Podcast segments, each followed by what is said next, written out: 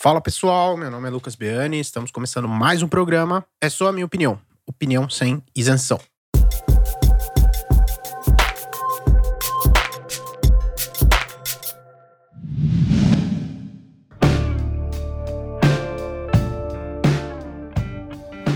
Bom, hoje a gente vai falar sobre mais um tema que está em erupção aí pelo país, o mais novo pedido de impeachment de um digníssimo, aqui reforçando a alcunha e tal, para não correr risco de ser preso, né? Ministro do Supremo. Esse último pedido foi protocolado aí na semana passada, retrasada, diretamente pelo presidente, o nosso querido Jair Biruliro, enviado para o presidente do Senado, Rodrigo Pacheco, pedindo a cabeça, que não é de ovo, que fique claro, do ministro Alexandre de Moraes. Bem, na minha opinião sincera sobre isso, é que pelo nível de descolamento da realidade que nossos legisladores têm, não de todos, mas uma enorme maioria, esse pedido vai ser mais um a ser engavetado. Porém, o que eu acho que a gente deve debater aqui é a argumentação do Rodrigo Pacheco sobre isso, né? Abre aspas para o nosso querido aqui. O instituto do impeachment não pode ser banalizado, ele não pode ser mal usado, até porque ele representa algo muito grave, acaba sendo uma ruptura, algo de exceção. Mais do que um movimento político, há um critério jurídico, há uma lei de 1950 que disciplina o impeachment no Brasil, que tem um rol muito taxativo de situações em que pode haver impeachment de um ministro do Supremo. Até aqui, puta, concordo 100%, Pacheco. Olha que tem meu apoio aqui, palavras bonitas. Afinal de contas, cada poder aqui sair fazendo o que der na telha, esse famosíssimo aqui, Estado Democrático de Direito que a gente vive aqui no Brasil, cai por terra, né? Aqui pode ter ironia nessa frase, mas fica aí a teu critério. Bom, mas aí o Pacheco continua. E continua, no caso, da uma enrolada. Abre aspas novamente. Nós não vamos nos render a nenhum tipo de investida para desunir o Brasil. Nós vamos convergir, vamos convergir o país. Contem comigo para essa união e não para essa divisão. Só que ele disse isso dando a entender que não dará seguimento ao pedido.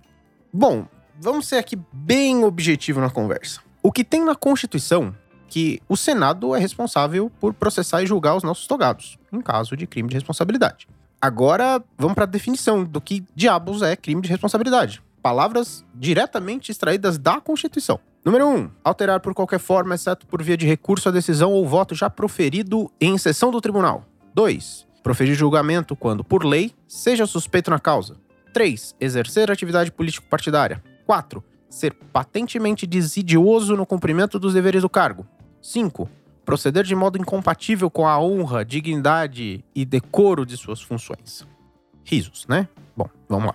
Ser filiado a um partido político até outro dia. Ser pai do famosíssimo inquérito do fim do mundo, lá do Supremo prender as pessoas sem processo, sem direito de defesa.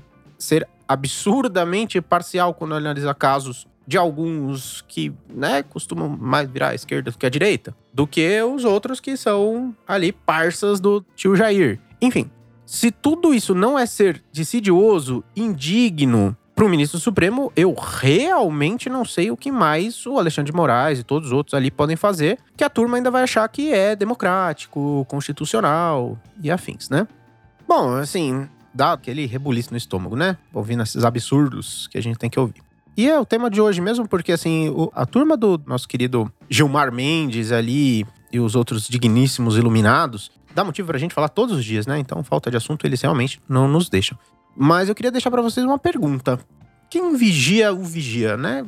Diria Rui Barbosa, para quem a gente recorre quando a gente tá vivendo a ditadura de toga, né? A ditadura do judiciário. Fica a reflexão aqui. Já reparou que o único dos três poderes que é logicamente descolado do povo, que não é eleito, não tem mandato, é o judiciário? Assim, coincidência? Será? Não sei. Fica aí a, a dúvida aí e quero saber de vocês vocês acham isso algo muito, sei lá, coincidiu, né? Os planetas se alinharam para isso, talvez, né? Bem, por hoje é só tudo isso. Compartilha aí, me segue lá no Instagram, arroba Lucas. E até a próxima. Valeu!